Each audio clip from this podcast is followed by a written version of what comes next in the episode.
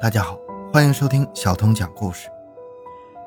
两千零三年五月六日上午，一名牧羊人在黑龙江省龙江县鲁河乡龙德村外悠闲地放羊。突然，他发现远处有一坨黑乎乎的东西，空气中还弥漫着一股焦糊的味道。牧羊人壮着胆子凑近一看，吓得魂飞魄散，撒腿。就往村子里跑。欢迎收听由小东播讲的《龙江县杀人焚尸案》。回到现场，寻找真相。小东讲故事系列专辑由喜马拉雅独家播出。中午十三点，龙江县公安局幺幺零指挥中心接到群众报案。报案者惊魂未定，说鲁河乡龙德村七号屯坝外有一具烧焦的尸体。接到指令后，龙江县公安局的民警二十余人迅速赶到案发现场开展工作。勘查人员来到现场，果然看到了一具烧焦的尸体。经法医辨认，死者为男性，尸体头朝西，脚朝东，呈俯卧状。法医简单观察之后。发现死者的颅骨已经塌陷，这表明他生前被钝器打击头部，导致颅脑损伤死亡。死亡之后被焚烧的。然而，警方发现，虽然尸体的表面已经高度碳化，但是四肢都已经不见了，仅剩下躯干孤零零地躺在地上。很明显，尸体的发现地只是抛尸现场。法医将尸体运回后解剖检验。发现死者的死亡时间应该是在几个月前，在焚烧后表面都已经被破坏了。法医从尸体的嘴中发现他有七颗假牙，而且法医发现受害者有明显的鸡胸，而且头比较小。案件发生之后，龙江县公安局迅速成立了五六专案组，专案组通过先期工作进行了案情分析。案件性质是一起有准备。有预谋的杀人焚尸案件，由于尸体焚烧非常严重，经过法医仔细研判，作案时间应该是在二零零三年一月到三月中的某一天。从现场痕迹来看，嫌疑人应该有交通工具，作案人数应该是两个人或两人以上，否则难以实施运尸和焚尸的工作。作案工具应为某种钝器。从尸体被焚烧分析认为，被害人可能居住在附近的村屯。嫌疑人为了躲避公安机关侦查而将尸体焚烧，或者嫌疑人与被害人有深仇大恨。根据以上分析，专案组安排部署查清尸源：一、调查访问报案人，对现场周围进行走访；二、调查全县走失人口的基本情况；三。向周边市县发协查通报，查找尸源。四、核对流动人口，重点排查附近村屯有无人员走失或者外出未归的。警方经过对附近十余个村屯的一千五百余户的排查梳理，终于在两千零三年五月九日发现一条重要线索：鲁河乡龙德村七号屯的徐凤宝于二零零二年十二月三十日失踪。至今下落不明。经过对徐的妻子张凤霞了解，张提供徐凤宝确实镶有假牙，是徐的朋友李世一给镶的，但是镶了几颗，镶的位置均不清楚。徐凤霞还向警方提供说，徐凤宝身上有纹身，鸡胸也很明显，而且头比一般人小。然而，法医组织了张凤霞及其亲属、朋友、邻居对尸体进行辨认，但是。都无法确定死者就是徐凤宝，但是警方根据以往的办案经验，认为牙医镶嵌的假牙都有自己的特点，可以用来区分，而寻找牙医李世一成了目前认定尸源的重要线索。于是，两千零三年五月十日，十余名侦查员在龙江县各牙科诊所寻找叫李世一的牙医。经过走访李世一的同行，发现他现在已经不在龙江行医了，而是已经搬到了齐齐哈尔市。龙江县公安刑警大队立刻派出多名侦查员，迅速赶往齐市，对齐市百余家牙科医院、诊所逐一摸排，几经周折，终于在十日晚上十八点，在齐市的六五幺六五部队诊所，将为徐凤宝镶牙的李世一大夫找到了。但是由于时间久远，李大夫也无法从表面断定此牙就是自己制作的，要通过打碎假牙，观察里面的钢制桥体才能辨认。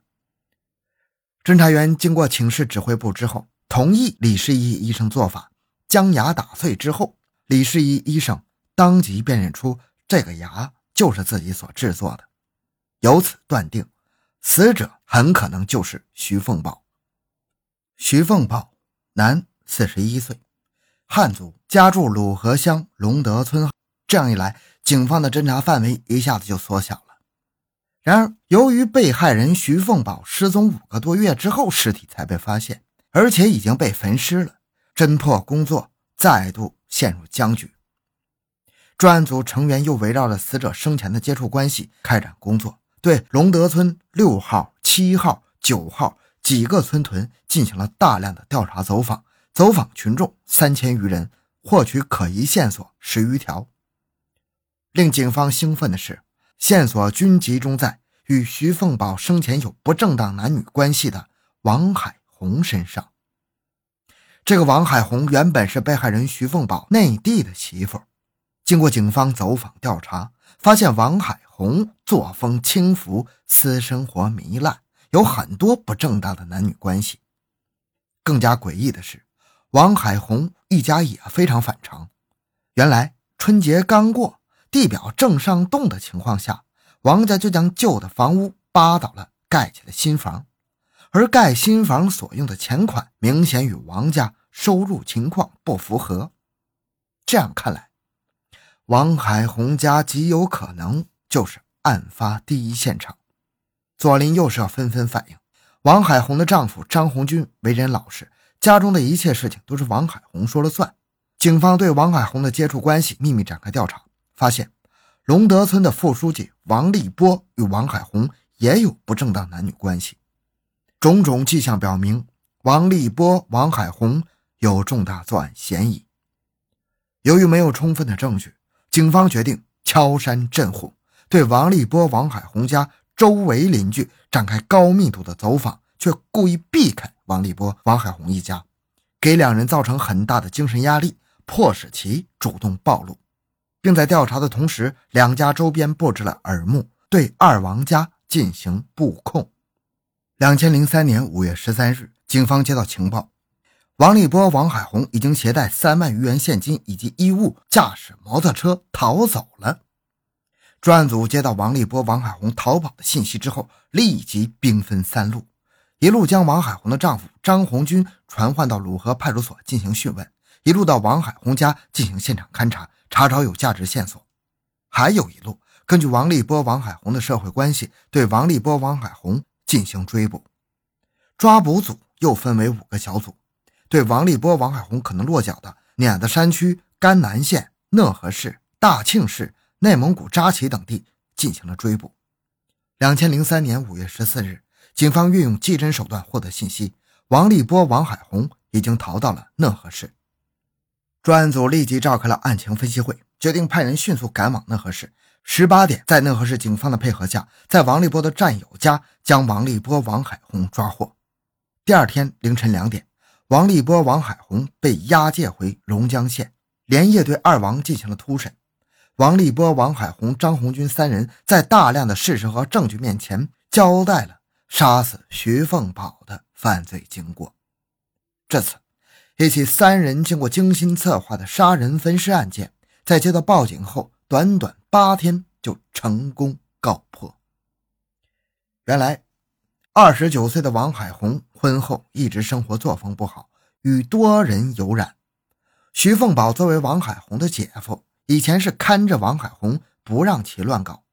然而，令人没想到的是，到了两千年春季，徐凤宝趁张红军外出打工之际，居然与王海红勾搭成奸，而且非常霸道，不让王海红再与其他人联系。两千零二年九月份时，王海红因为要贷款一事，求到任龙德村副书记的王立波。王立波早就听说过王海红的风流韵事，心里另有盘算，于是就爽快地答应了。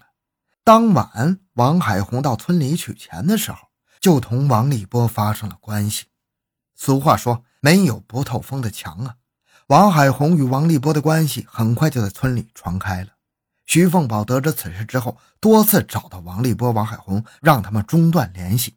此时的王海红已经在王立波处得到了很多好处，自然不愿与王立波分开呀。徐凤宝就威胁王立波说：“你再不和王海红分开，我就告你，让你当不了书记。”王立波是公职人员，自然怕别人知道自己的丑事。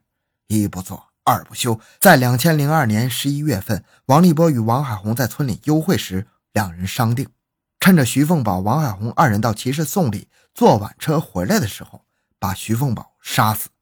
地点就选择在龙德村的泵房处，由王海红提出来与徐凤宝发生性关系，而王立波、张红军事先就埋伏在附近，趁其不备把他打死。第二天。徐凤宝同王海红去集市，王立波到村里供销社买了两把镐把，并约好张红军晚上八点左右埋伏在泵房附近。当晚，由于张红军怕事情败露，没有实施。王立波在泵房附近没有将徐凤宝杀死，很不甘心，于是又于当晚潜伏在王海红家中的厨房内，等着徐凤宝的到来。结果，徐凤宝当天晚上没去，杀人计划再次落空。两千零二年十二月三十日，王立波将镐把藏在村里，给徐凤宝打电话，让徐到村里去一趟，有事找他，打算将徐打死在村里。徐去之后，由于村里来人修电话，王立波无法下手。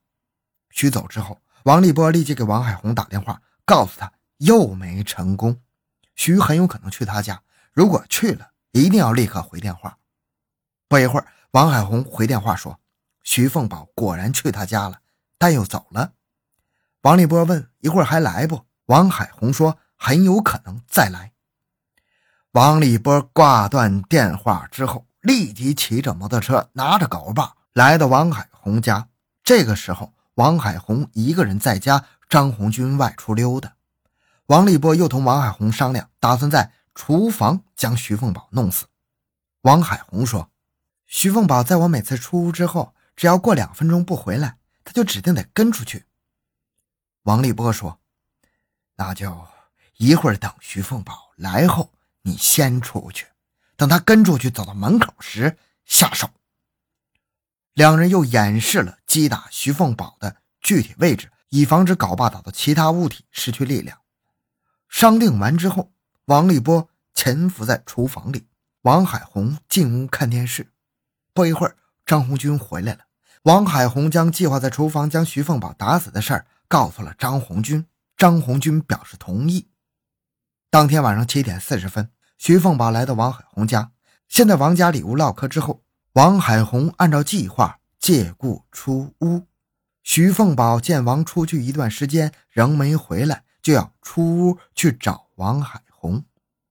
刚走到外屋门前。王立波从后面抡起镐把，照着徐的后脑就是一下，当时徐就被打倒了。